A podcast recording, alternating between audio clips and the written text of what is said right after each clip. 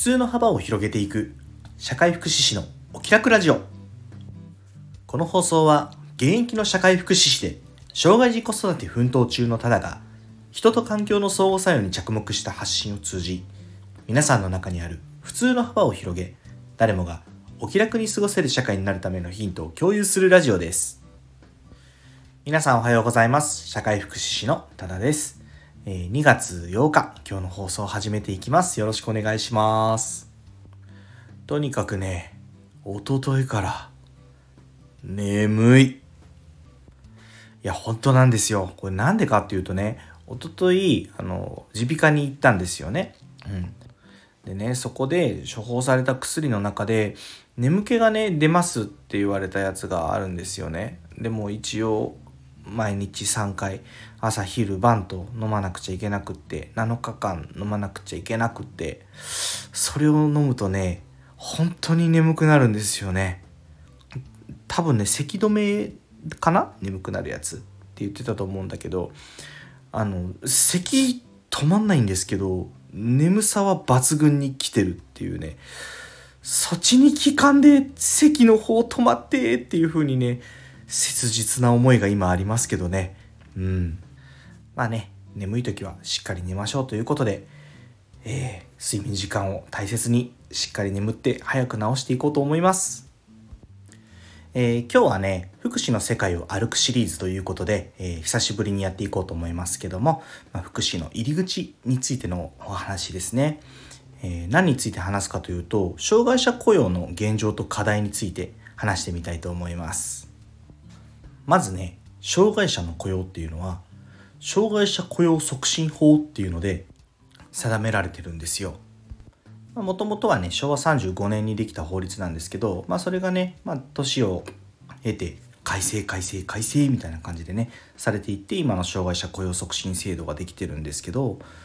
今やってるね障害者雇用促進制度は障害者雇用義務を企業に課してえー、障害者雇用の付近制度っていうのでこう経済的に支援企業を経済的に支援したり、まあ、不平等感がまああるとは思うんですけどそういったものを解消するっていう風な仕組みになってます。この取り組みはですね ILO ってあの国連の労働機関があるんですけど、まあ、そこが、えー、職業リハビリテーションっていうね概念をあの提言してまして、まあ、それに基づいてやってる支援の方法になります。で、障害者雇用促進法ともう一つですね、えー、障害者総合支援法っていうのがありますね。うん、これにおいて就労支援事業っていうのもやってます。これは多分ね、あの、障害に関わっている方だったら、耳になじ耳なじみのある言葉かもしれませんけど、まあ、就労継続支援 B 型とか A 型とかねそういったとこでの働き方になります。こういった法律に基づいた制度設計を行って、まあ、障害者のね働く場所っていうのを、まあ、どんどんどんどん作っていく増やしていく、えー、その結果ですね2022年のですね障害者雇用状況調査っていうのがあるんですけどもそれによれば、うん、43.5人以上の企業ですねに調査をするんですけど約61万人ぐらいの障害のある方が働いてますと。これちなみに2012年に同じ調査をやった時は約38万人があの企業に障害あの43.5人以上の企業に障害のある人が働いてますっていう結果だったんで、まあ、めちゃくちゃ伸びてるよっていうことが分かりますよね。実際ね今の法定雇用率法律で定められた障害のある人の雇用率なんですけどこれ2.3%なんですけど今、えーと実雇用率が2.25%なんで法定雇用率を達成しそうな勢いにはあるんですよ。これはねすごくいいことだと思うんですけどもやっぱり課題もそれなりにあります。それはね、えー、令和4年度ハローワークを通じた障害者の職業紹介状況っていう、まあ、状況調査があるんですけどもそれによればね令和4年度は10万件超の障害者の就職があったんですって。だけどさっき言った障害者雇用状況調査では増加はね1万6,000人だった。これ何が言いたいかっていうと仕事をめちゃくちゃ辞めてる人がいるっていうことですよ。結局ね法律の整備が先じゃないですか。法定雇用率が設けられましたよ。だから企業も障害者雇用率の達成を強く意識せざるを得ませんよね。うん、その結果何が生まれるかっていうとあの従業員障害のある従業員の雇ったはいいけどその環境整備までがうまくいってないよっていうことなんですよね。で環境整備ができていないどころか最近では障害者雇用代行ビジネスっていうのが横行してるんですよ。まあね実際に働いてる人がいるんで、まあ、横行ってこう悪い言い方みたいな感じにするのもねよくはないのかもしれないですけど結局障害者代行ビジネスってその雇われた企業で働いてるわけじゃないんですよね。なんでその代行ビジネスの会社が用意した場所で働いてるだけなのでその企業の一員っていう契約上はそうなってるけど実際はそうじゃないっていう形これって結局は障害者雇用促進法の理念である障害者障害のある従業員とない従業員が一緒に働くことで社会を構成するっていう、まあ、ソーシャルインクルージョンっていう理念からねだいぶ外れてしまってるんですよね。実際僕もあの仕事で就労移行支援事業所とかにねお邪魔することもあるんですよ。うん、でこう一般企業に就職した人も、ね、いるんですけどそこからでもねやっぱ戻ってくる人も多いし戻ってこない人の中にはこういう障害者代行ビジネス雇用代行ビジネスを使った先で就職してるみたいな人っていう話もよく聞いたりするのでまあ実際ね全国的によく合ってることなのかなと肌感でもね思うところではあります。まあ、ここら辺がね現状なんですよ。うん、あの障害者の働く場所は増えてるけどまだまだ課題という面ではいっぱいあるよっていうところ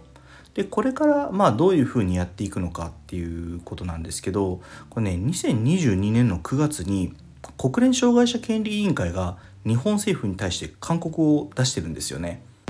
その勧告を、まあ、ざっくり概要で説明すると働ける可能性がある障害のある人が、まあ、いわゆる作業所福祉事業所に留められているっていうふうに言われてるんです。なので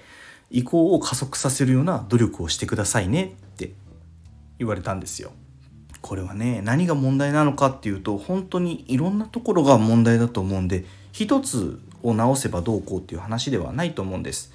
ただ一応国が制度設計をして、まあ、進めていく中で課題が露出してきたっていうのは一つの前進なのかなっていうふうに僕自身は思ってます。今はね本当何と言いますかこう国の制度設計のスピードと企業の受け入れ体制とかのスピードまたは障害者雇用の理念の理解こういったものが、ま追いついていっていないのかなっていうふうに思っててだからちょっとこう利用者と事業所とかいびつな形でねこう進んでいってるのかなっていうふうに思うんです。まあ、ただこれはねあの過渡期には起こりうることだとは思いますのでここからねさらに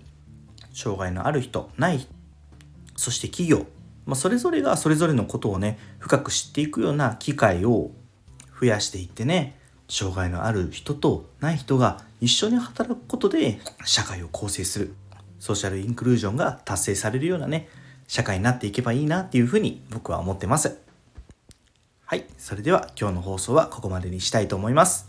最後にお知らせです。この放送以外にも各種 SNS で発信活動を行っています。インスタグラム、スレッズ、TikTok では親バカ投稿、ノートでは子育てや学びの中で日々感じたことを、X では言葉遊びや小言を中心に発信しています。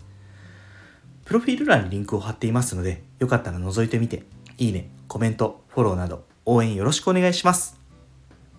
それでは、今日も素敵な一日に、社会福祉士のタダでした。またおいで